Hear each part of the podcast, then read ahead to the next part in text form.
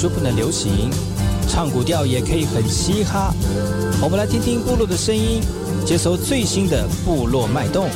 原住民的讯息、新闻以及最新的流行脉动，只有在把右的后山部落克。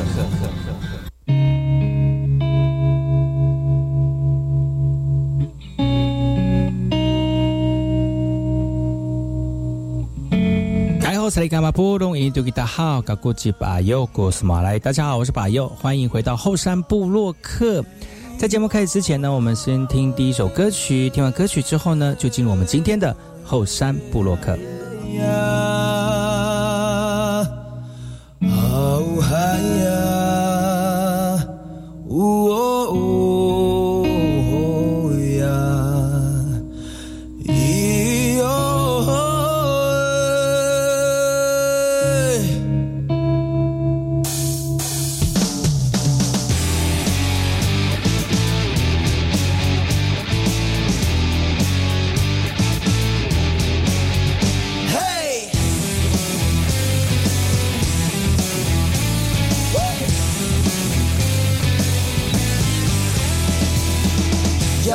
有想过一个人独自放纵，若没有朋友，你还有什么搞头？是不是常常觉得自己没有把握？失败的酸甜苦辣，是否尝过这结果？怎么说怎么做都是错。一起 say hey，再一次 hey。别再想人生的无奈，搞不清楚的黑与白，一起 say hey，大声 say hey，就算有再多的等待，等待的他不会不来。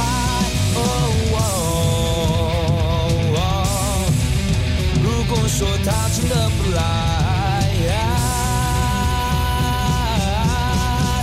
，so what？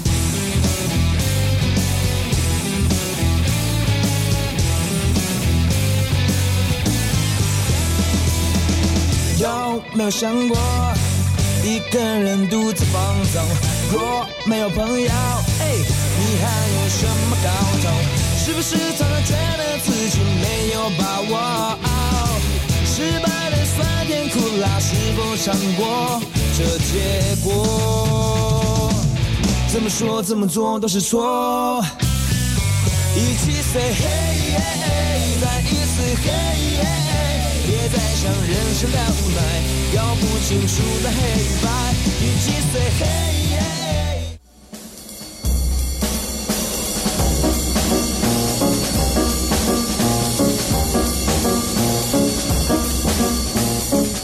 爱好是那个干嘛波动？印尼多吉大好，该过去把右故事莫来一点点以教育广播电台花莲分台五米等一兰农民数以后山部落客。大家好，我是把佑，再次回到每周六日早上十点到十一点，教育广播电台花莲分台 FM 一零三点七，由来自花莲吉安太仓七角川部落的把佑呢。来跟大家分享很多原住民的讯息哦。我们节目当中会提供给大家最新的原住民新闻之外呢，在我们节目后半阶段会邀请到原住民的青年朋友们呢，来跟大家畅谈原住民青年对于自己以及文化的想法。所以不要错过每周六日早上十点到十一点，教育广播电台华联分台把有主持的后山部落客，提供给大家更多最新最年轻的原住民资讯。休息一下，听首歌曲，就进入我们今天的。后山布洛克。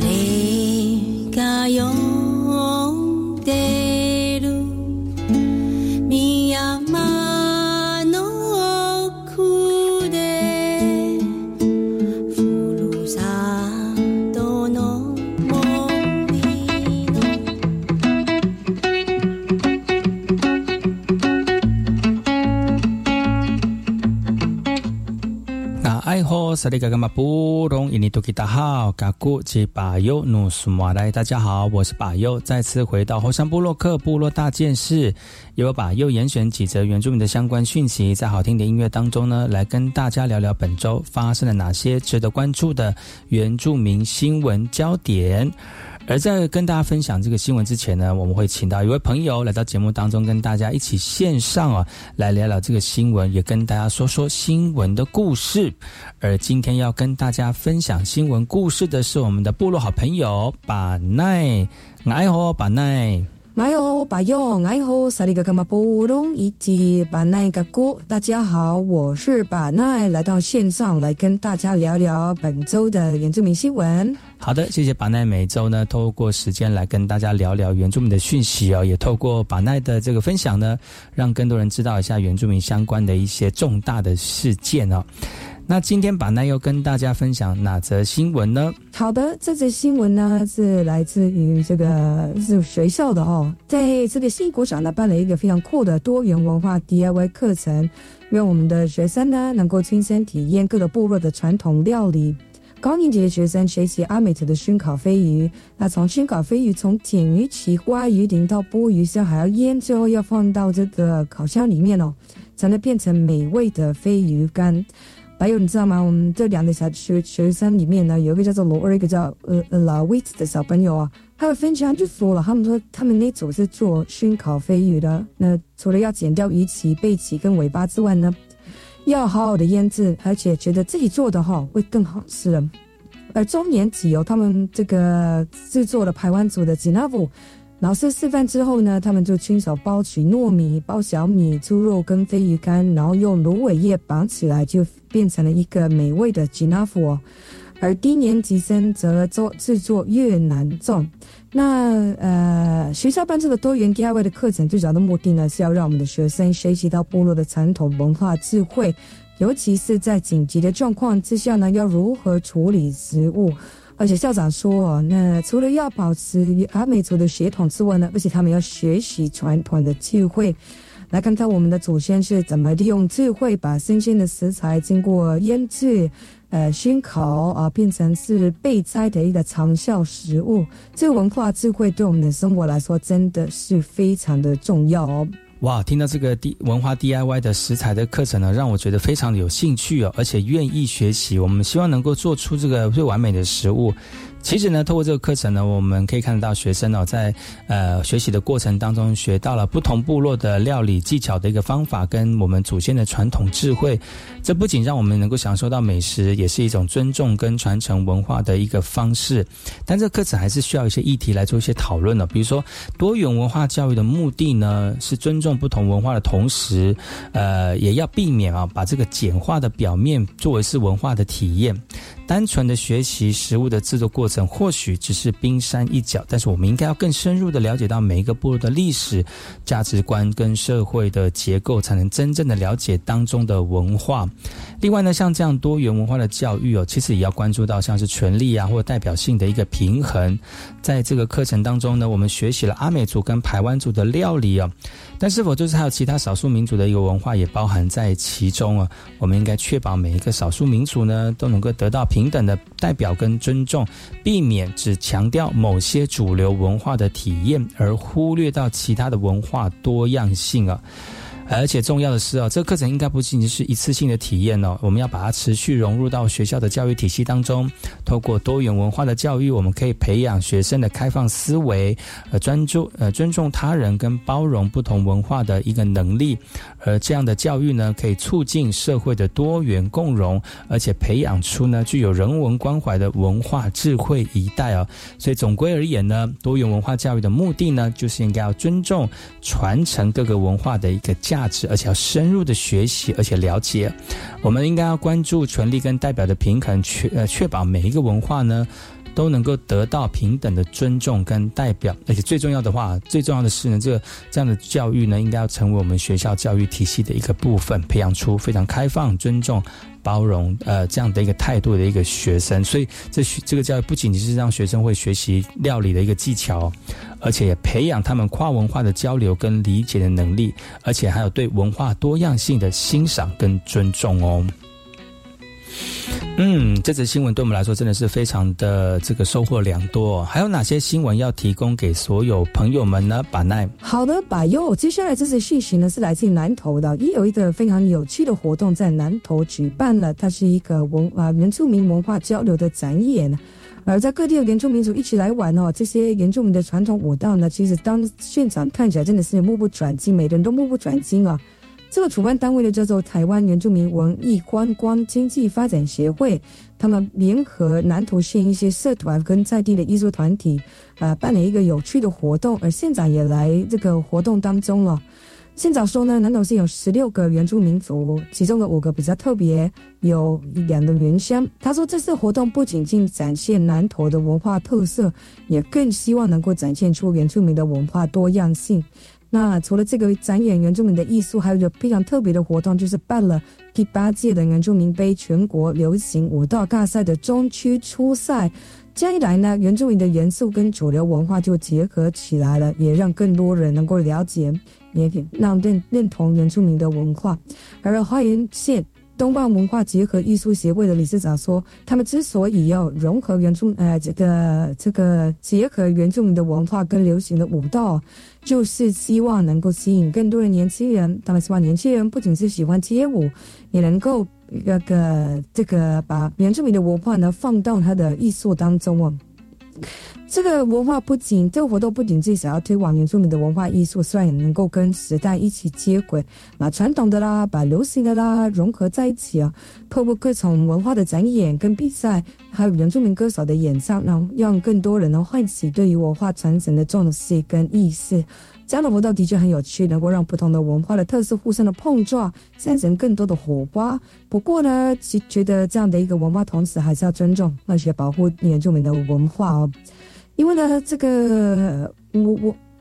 这个还是要去透过不同的面向来去探讨这样的问题，是不是吧？用对啊，我个人认为啊，在进行这个活动的时候呢，我们更应该重视原住民的权利啊、文化以及传统知识的一个保护，来确保这个文化交流是平等、尊重而且互惠的。这样的一个活动当中呢，我们需要思考的问题是如何确保原住民的文化可以适当的呈现跟尊重，而不是一种是娱乐或消费的一个工具，而且要确保原住民族群在活动当中有发生的机会，而且能够主导，而且能够参与决策的过程，不仅是不单单只是表演者或者是装饰品哦。另外呢，我们也可以思考到如何提供更多的支持跟资源给原住民社团跟艺术的团队，来促进他们的发展跟自主性。像这样活动呢，应该成为一个平台，让我们的原住民族群呢能够展现自己的才华跟创意，同时呢也能够获得公平的机会跟回报。还有另外就是文化的一个商品化跟商业化哦。当我们原住民的文化呢成为一个商品或者是旅游景点的时候，我们应该想想看如何去平衡商业的利益跟文化保护之间的一个关系。我们应该确保商业活动不会剥剥剥夺原住民族群的权益跟这个尊严，而且能够让他们当让他们从中获得合理的一个收益哦。所以总的来说呢，这样的文化交流是非常有价值的，它能够促促进文化多样性的一个交流跟尊重。并且更让更多人能够了解，而且认同原住民的文化。然后我们在推广原住民的文化当中呢，也应该思考如何确保这些交流是平等互惠的，才能够保障我们原住民基本的权利。是的，接下来新闻是哪里的呢？把奈。好，接下来我们来看看台东的利家部落。台东的利家部落呢，这个起点国际实验教育学校呢，在五月十七号办了一个名为“社区社会领域走读课程”的活动，希望透过部落主任的一个导览，让我们的学生能够深刻的了解到部落的一个文化。实验学校的老师呢，维浪呢就说了，其实孩子们对原住民的朋友不太了解。有的时候他们会说近庙七神，就是说距离越是离我们家近的地方呢，我们越不太熟悉啊。他们去过日本，他们也但是不知道日日本在哪里。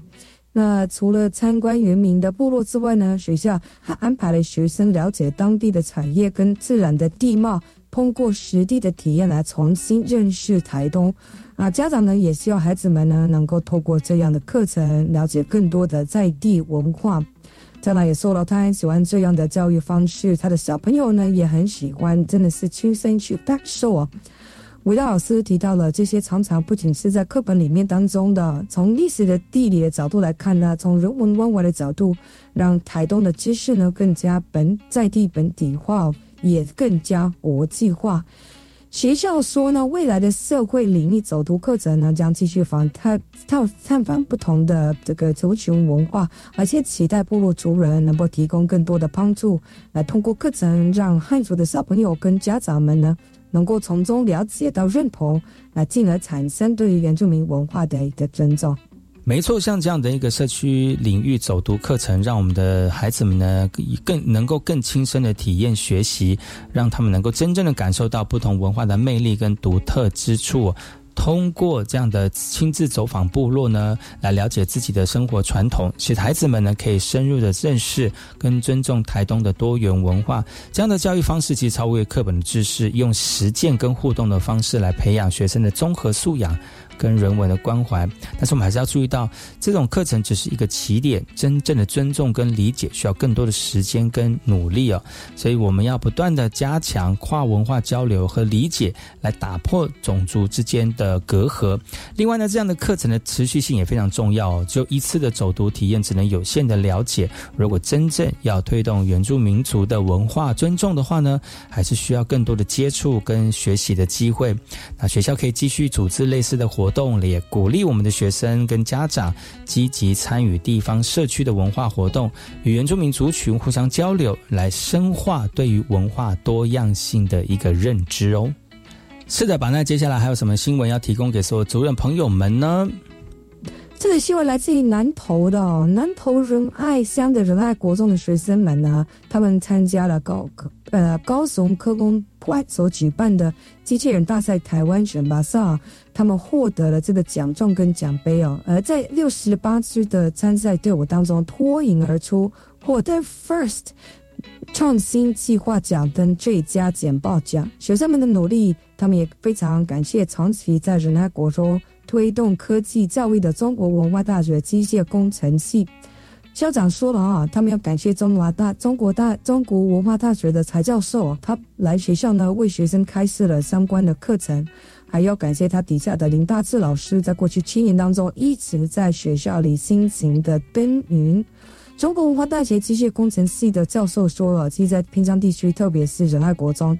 可以有他们很多的空间，比如说原创教室。在过去的计划当中呢，他们逐步的建立相关的设备，让偏乡的学生能够持续的学习科技。仁爱国中的校长说了啊，随着学校位于高山地区，过去资讯科技教育方面的资源非常的匮乏。为了让学生能够全方位发展，他们是从一百零四年开始跟中华文化中国文化大学机械工程系来合作，在校内成立相关的社团，让我们的学生能够学习更多的科技知识。而在这次的机器人大赛当中获奖，证明只要有足够的资源，山上的小朋友能够成为出色的表现。小朋友觉得非常开心，这些努力当中学到很多，也也非常的幸运能够在这个努力当中获得奖项，他们都非常的开心。嗯，其实呢，我觉得这个这则新闻呢，告诉我我们啊，其呃，透过这样的一个支持，跟大学生做一些这个连结哦，这样的合作也让我们偏远地区的学生真的是有丰富的学习机会，能够让他们接触到新的科技跟知识，还有实践这样的一个科技，开拓他们的视野，也培养他们的创新思维跟解决能力的一个呃解决问题的一个能力啊。但是呢，这个故事也反映出偏向地区的教育资源也不不均衡的一个问题。仁爱国中能够跟文化大学建立合作，得到丰富的科技教育资源，但还是有许多偏远地方的学校面临资源匮乏的一个困境，没有办法提供学生相同的学习机会。这样的教育资源的不平等，不仅限制了学生的发展力，也加剧了城乡教育的一个差距哦。那要解决这个问题之一呢，其实对于政府跟偏远地区学校的投资置置入这个投入呢，那提供种种充足的一个教育设施、科设科技设备跟师资培育之外呢，也要建立更多跨校跨教育机构之间的合作，也是一个非常有效的解决途径哦。像是这次然安国中跟中华文化大学的一个合作，就是非常好的一个这个合作的模式啊。那。教育资源不平等是一个深层次的社会问题，需要从多层次的面向来进行解决。所以，只有确保每个学生能够平等接受优质的教育，才能够实践社会的全面发展跟公平公正。也让我们共同努力，为每个孩子提供充满机会跟希望的教育环境。以上就是今天的部落大件事，提供给所有族人朋友们，也谢谢我们的把奈。谢谢吧哟。好的，我们先休息一下，听首歌曲。回来之后呢，再跟大家聊聊本周发生了哪些值得关注的原住民新闻。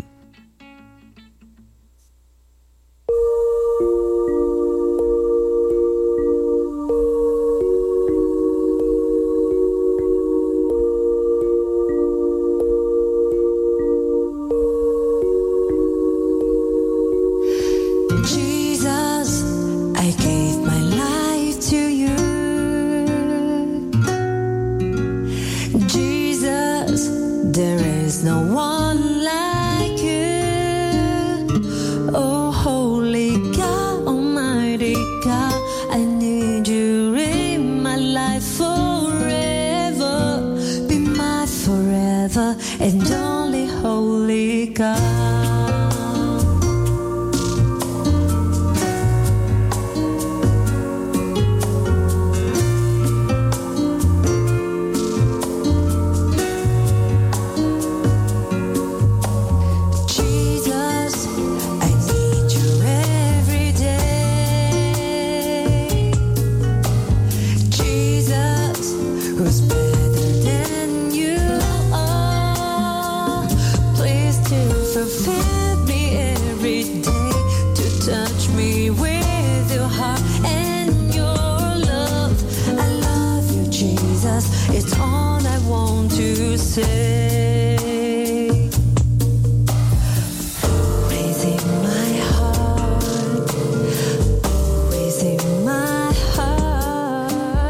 K 课，Open Your Mind，就爱教育电台。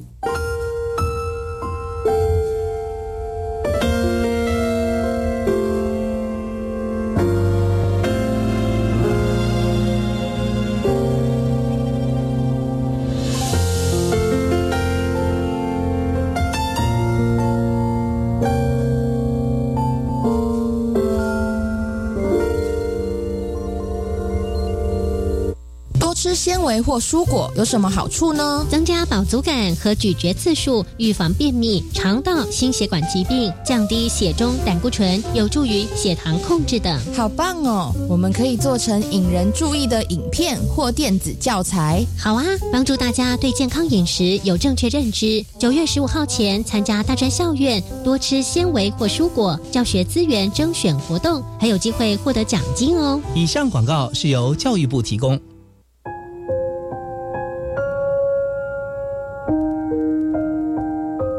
端午节快到了，当我们庆祝和团聚的时候，却有一群穷苦人为了健康和生活而烦恼。仁爱基金会邀请大家付出一份善良，打造爱的世界，支持韩式庆端午，帮助街友和穷苦人，给他们一份爱的礼物。爱心专线零二二八三六一六零零。大家好，我是黄子佼。当你手上有一张发票想做公益的时候，你可能会想，我要捐到哪里？脑中一片空白。哎，Follow me 哦！建议大家一七六八八记下来，很好记。一起来帮帮宇阳慈善基金会，透过这些发票，然后兑奖，有机会帮助到清贫的孩子。呃，比如说营养午餐啦，或者是近视眼镜的佩戴啦，是不是小小力量可以汇聚成大大能量？邀请各位记住一七六八八，拜托拜托。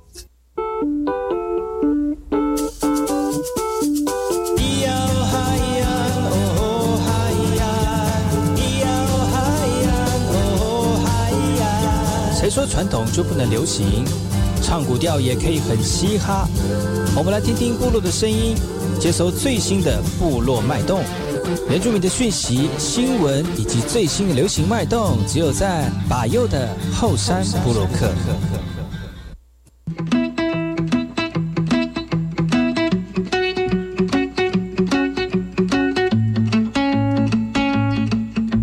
萨利干嘛不容印尼多吉大号嘎古吉巴尤努斯马来，大家好，我是巴尤，再次回到后山部落客后半阶段后山会客室。经过这几周呢，跟大家聊聊了这个大溪地的艺术文化哦。今天呢，再邀请到我们的顾木老师，就是台湾大溪地的舞蹈的推手哦。来上节目跟大家聊一聊大溪地的一个艺术文化的历史哦，在当中可以听到呢大溪地的由来、大溪地舞的由来，还有在法属波利尼西亚的一个艺术文化跟社会的氛围哦。希望大家能够在这个节目当中呢听到更多大溪地的知识。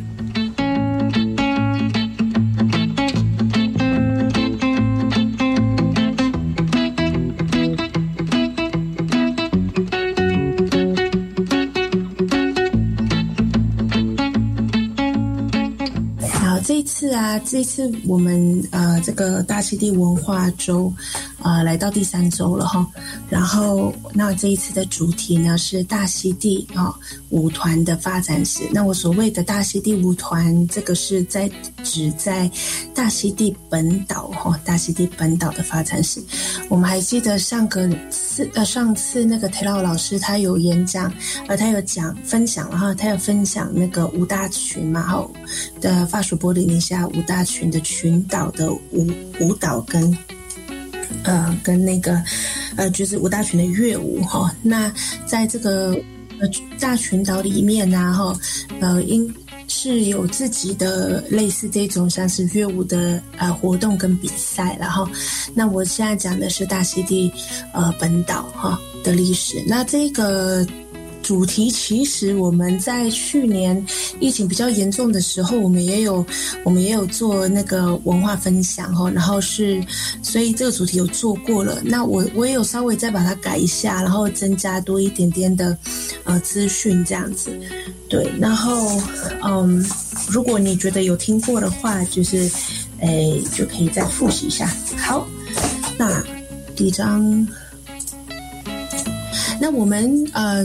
讲座最后哈，我们呃不好意思，我们上次真的比较赶哈，我们会留一下时间让大家提问。如果你有问题的话，啊可以可以就是在整个讲座之后哈。好，那我先要讲这个舞团的发展史，大溪地舞的舞呃发展史之前，然后想要呃先介绍一下，在古时候，也就是在那个西方。西方世界接触大溪地之前，然后呃，大溪地当时大溪地的社会阶级，那它有分成四个阶级哈。那第一个阶级呃，简单来讲是有分四个阶级，但是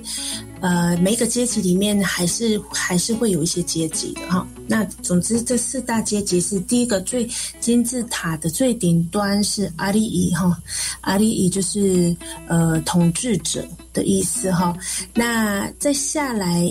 呃，统治者可能是我们会所说的国王啊、女王啊哈，那再下来是拉呃拉阿提拉拉拉阿提拉呢哈，是呃可能就是小部落哈、小村落的呃的一些呃的首领这样子。领导者了，应该是这么讲哈。那像是我们去参加黑衣巴比赛的时候啊，哈，那个呃呃，现这几年然后都会有一些呃，都会有一些这几年都会有一些嗯呃一个仪式哈，就是要呃每个呃舞团里面的团长出来，那他会称之为这些团长，哦叫做拉阿提拉。好，那下在接下来一集是 manahune，好，manahune 呢是平民的意思哈。那最最后一集是啊 titi，titi 是奴隶的意思哈。啊，所以以前在他们那个时，在以古时候的时代是他们是有分有奴隶这个阶级的哈。所以，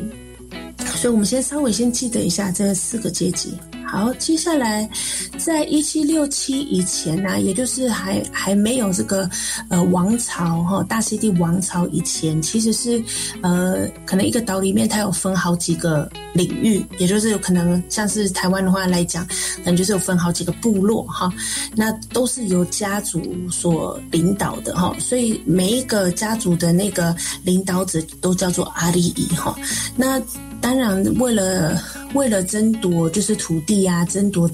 然后呃，就是常常这不同家族的都会呃，就是都会打呃，就是呃有战争这样子。所以在七一七六七年以前，还没有这个王朝，还没有一个国王出来统治以前，是是这样的情况哈。然后再来一七八八。开始呢，就有一个家族变得非常的强大。这个家族叫做 Pomade。Pomade 呢，哈，它变得很强大，但是它也不是占领所有的法属波利尼西亚，哈，它呃是占领了大溪地岛，然后还有一部分的摩雷亚岛这样子，所以。还算是这这这些历史都还算是社会群岛的历史了哈，所以 Pomade 它变得很强大哈，在一七八八年的时候就开始，呃，开始呃有了这个王朝。那这个王朝它的统治下面是谁？就是各个家族。好，OK，然后再来就是当 Pomade 上任之后，哦，他有一世、二世、三世、四世四个四个四代了哈。那他上上任之后呢？哈，嗯，等一下啊，他上任之后，对到第二世的时候，他们开始就是跟西方，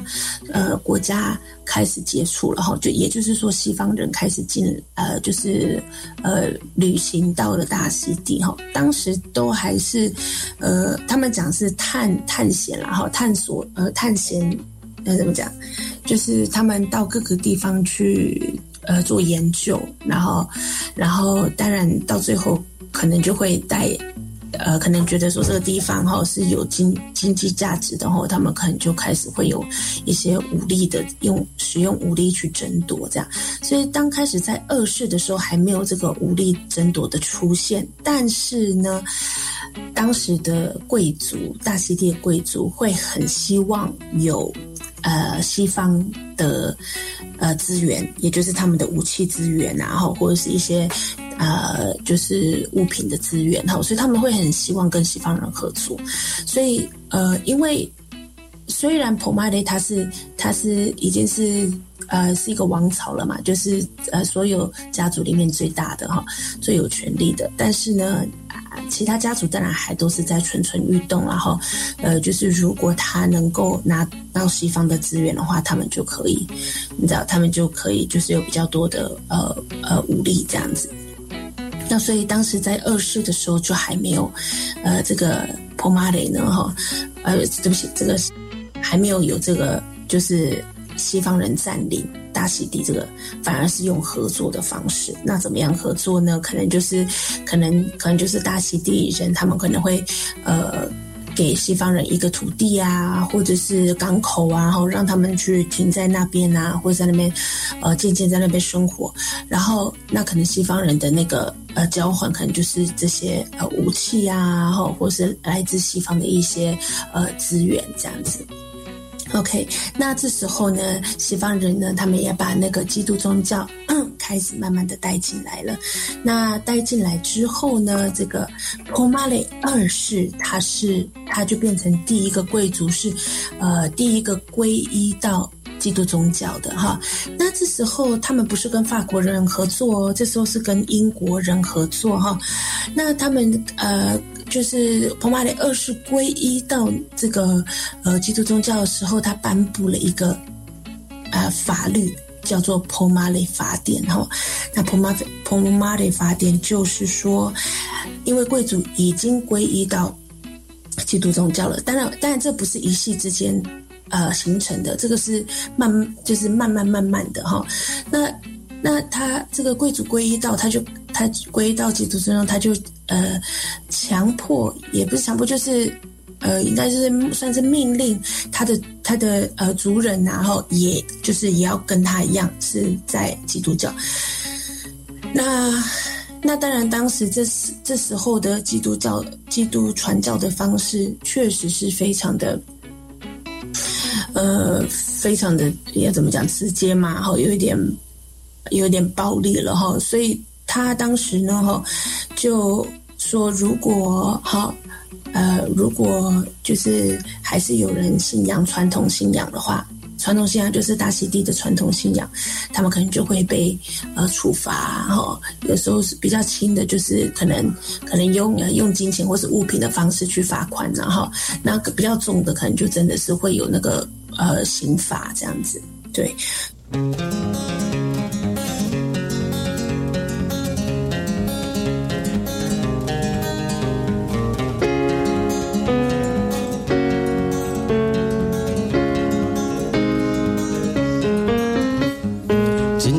床准备去上工，一路上的我脑袋放空，吹着自由自在的风，好美好一天来到我手中。坐在位置上做自己的工，师傅的话要谨记在心中，从大到小或小到大的弄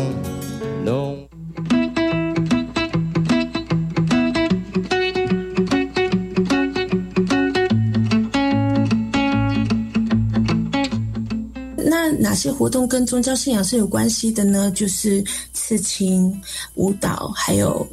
祭神，然后祭呃大溪地的那个以前的神这样子。那舞蹈为什么是宗教信仰的活动之一呢？因为这个在宗教信仰里面，舞蹈呢，它通常是一个是一个也是一个呃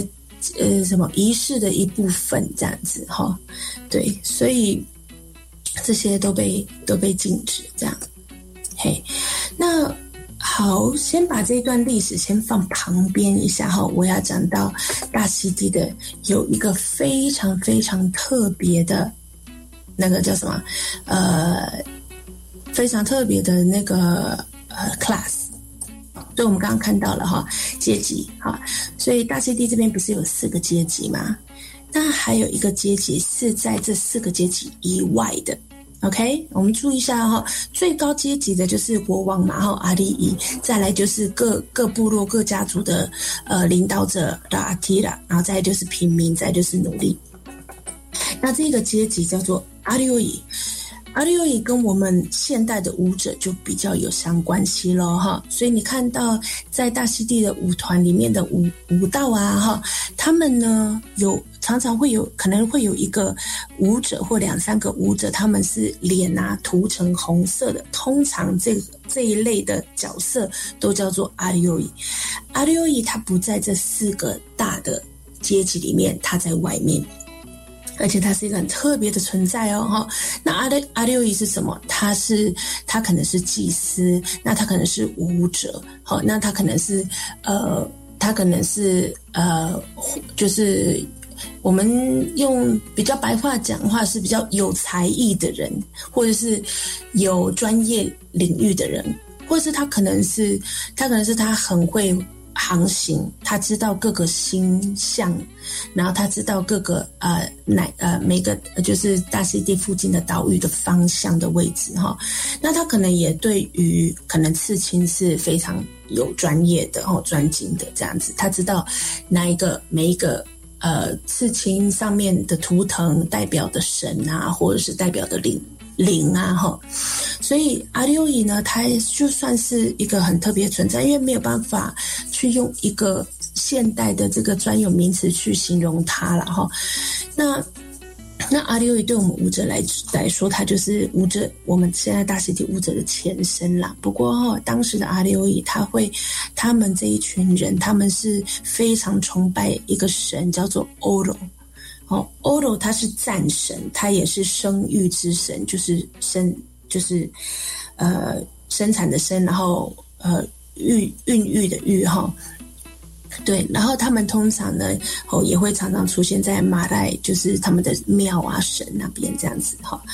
那呃。之前佩轩有介绍了一本，佩轩老师有介绍一本书哈，叫做《图巴伊亚》哈，《图巴伊亚》呢哦，是在西方的那种历史上面哈，或是野史上面会听到的这一个人，因为呢，这个图巴伊亚他是阿里欧伊的成员之一，那他呢也是第一个好跟着呃西方的船到西方国家去。对，所以这时候，当时西方人到那个呃法属波利尼西亚群岛啊，或者到南太平洋的时候，他们会需要一个好像类似导游哦，因为他很了解，就是可能呃波利尼西亚附近的呃呃，就是哪里住哪一些人啊，然后那他们的呃文化是怎么样，他们的习俗是怎么样，他们需要一个领领导呃，就是带领他们去去。呃，算是一个沟通的桥梁，然后，所以他们，呃，当时图图巴伊啊，然后是一个很重要的角色在那一个船上面，对，然后再来就是，所以我们看到这一段话哈，他他这边有写哦哈，阿里欧伊呢是一个。他是教派的团体，但其实他也，呃，他所说教派团体，主要是因为他们大部分的阿留伊都非常崇拜欧罗啦，欧罗是一个战神嘛，哈。然后呢，他说以身上特殊的刺青啊，哈，然后为著称著称，也就是说，他们身上每一个刺青其实都是有阶级的，好，就是说阿留伊自己本身也有阶级，譬如说你可能，我记得阿留伊呢是有六个阶级，就是你要变成到最厉害的，或者。是最可以出师的，就是到六个哈，然后那每个阶级完成每个阶级，他们都会有有身上会有刺青，然后再来就是呃祭司啊，阿六阿六伊他也有可能是祭司哈，祭司除了主持宗教祭典之外，他也是知识的保存者。那这些知识有包括包括医药啊、天文啊、航海啊等等的这样子，好，所以这是阿六伊啊。再来就是那我们又回到了。这个嗯，p o m a 二世这个颁发了法典之后呢，那他们禁止了舞蹈相关的一些活动，对不对？那这禁止很长一段时间呢，哦，大概快要一百年了。那是一直到他的出现，这位女女士的出现，她叫呃，她叫嗯，Madeline Moa，哦，Madeline Moa。那为什么是她的出现呢？因为呢，她其实。在当时，他已经是我看一下哈，诶，应该是五一九五六年了。对，五一九五六年的时候，这之前他去法国看病，好，当时已经是法国殖民这个法属波利尼西亚了哦。他当时去法国看病，然后就呃去逛逛一逛的时候，就逛到一个一个活动的现场哈，就是那这个活动呢是一个舞蹈的活动。然后，尤其是他在展现法国呃各地的呃乐舞的演出哈，还有歌曲啊，哈等等。那所以他就觉得说，哦，我们是法国殖民地，但是为什么我们的舞蹈没有出现在这个 festival 里面？而且他又想到，而且我们的舞蹈一直都是被压抑着，吼，然后好像也没有继续流动了，没有很少人在继续实践了，哈，啊，因为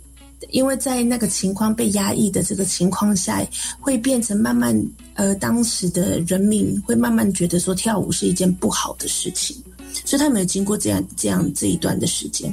后来马德里莫啊就觉得说，哎，不行，他他要做一些事情，所以他就回到了大溪地。他回到了大溪地后，就创立了舞团，叫做黑伊娃。那他创立了黑伊娃舞团呢，哈，他的那个。他也有技巧的，就是他为什他要怎么样让这个舞蹈能够再次的让呃民众哈这个 community 去接受，他就去找当当时很有名望的家族，他们的儿子、他们的女儿，而且他在找呃舞团的团员的时候，他都是会找漂亮的，好看起来美丽的，符合符合他们当时的那个。呃，审美观这样子，那后来呢？那他要在怎么样的场合啊？因为当时还是有很多场合是不能公开跳舞的。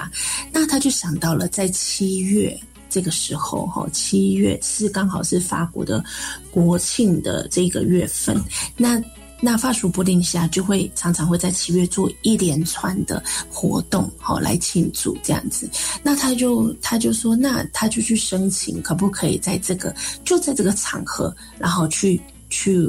去表演这样子，所以才会有。所以这个我们看到 Madeline Moa 他的这个舞团叫做黑衣法。那我们现在啊，哈，大溪地很著名的黑衣法 Itahidi，哦，就是大溪地文化节，其实就是 Madeline Moa 的这个舞团的，呃，就是被他影响，因为应该就是说这个黑衣法这个舞团，然后这个 Madeline Moa 创的是他是我们的整个活动的前身哈，所以我们就会常常会讲他的名字哈。OK，所以他在一九五六年开始创立，那这时候还没有舞蹈比赛哦，因为这时候还都还是刚刚开始在复振嘛，哈。那但是他就有呃一直出表演，然后呃一直去呃去公开的推广这样子，然后就也吸引越来越多的人加入，哈，加入他的舞团。那其中他有一个学生是很现在很有名的，呃，他不过他也在几年前呃呃。去世了哈，那这个人叫做这个人叫做 Coco Hoda Hoda，那 Coco Hoda Hoda 呢哈是创立 Tema Eva 的创始人哈，所以这个 Coco Hoda Hoda 呢老师哈，他就是开始创立创立就是是马达马德里莫娃的学生，那他就后来就创立了这个舞团 Tema Eva，那 Tema Eva 呢哈现在还存在哦哈，他已经有六十几年六十。据说是六十年的五六十年的历史了，然后，那他在大溪地的这个评价呢，就是他是非常非常传统的舞呃的舞团这样。那他现在有流传下来，然后就是他的他的学生也有继续带领这个团这样子。那 Timaiva 里面，Timaiva 这个团就跟我们现代的舞者就更。更接近了哈，Temaiva 这里面的舞团呢，哦，他出了非常多的有名气的老师。这时间点是一九八零年代的时候，那后来，呃，从那个 Temaiva 舞团出来的那个舞者呢，就开始创团啦。那第一个团是 Yaora Tahiti。这个是这个我都是从时间点开始放的哈。那亚亚欧拉塔希迪呢？哈，它是呃当在当时啊哈，可能大溪地开始推广了那个观光哦，要推广大溪地观光，所以呢，他们这个舞团它常常到世界各地去展演。再来是 Doa Deva。然后再来就是我们很熟悉的 Damariki Boerani，也就是在一九八零年代这时候是呃创立的。然后再来是一个 Damariki Boerava，好，我们可能比较不认识那个 Yaora Tahiti 的团长哈。那他当时是大溪地啊，哈，就是常常会呃代表大溪地出去展演，去介绍大溪地的风土民情，就是这个团体。那 Do Ariva 呢是这个 Manush 老师的团体。那 Manush 老师呢，现在很有呃，常常会出现在日本的大溪地的比赛，好当评审，好，然后他也常常好像也会到 Heva in Paris。巴黎的大溪地舞蹈的比赛，然后当当评审这样子。那再来就是我们呃很熟悉的 Damaliki Boerani 哈 m a g a Foster 老师哈，这个这个三个三位呢，他们都是从 d e m a e v a 里面出来的舞者。那还有呢，还有另外一位还蛮特别的，好，就是呃，你们知道有一首歌叫做 Debu Debu Ano Ano 吗？不啊，no 啊，no 啊，啦啦啦啦啦，哒啦啦啦啦啦啦，这首歌哈，这首歌呢，它是在讲三位舞者来自哪里的舞者呢？Doa Leva。那其中这三位里舞者里面有一个叫做 Manush，就是 Manush 老师。所以在听到 De Pua Noa Noa 的时候，你就会想到这个啊，这三个舞者里面会有这个老师哦，哈。那在接下来哈，我刚刚说的有一个比较特别的呃团体叫做 Damari Boerava 哈，那这个老师哈叫做 Moyada 哈，那她嫁给了谁啊？她嫁给了旁边这一位歌手，好，这位歌手唱了很有名的。呃，他呢是来自于一个家族，哦，还记得 Sabrina 吗？哈，我们在呃 Tenatila 在呃 The o l i t a d Hedy 时期的时候，我们常常会使用 Sabrina 呃老师的歌曲，哈，就是那个呃 Lodi Lodi 啊，哈，或者是呃那种呃 Louis Hanna hana 哈，这也是这个是这个他先生的，就是那个。莫亚他先生的侄女唱唱的哈，这是他们都属于一个呃歌歌唱家族了哈。那那这个那我我重点是回到这个莫亚大老师哈。莫亚大老师呢，当时已经有大溪地黑白一台一地乐舞比赛了哈。那他呢是在十四岁的时候就得到了 Base Dancer，也就是我们的呃就是呃最。最好舞者的这个称号称了哈。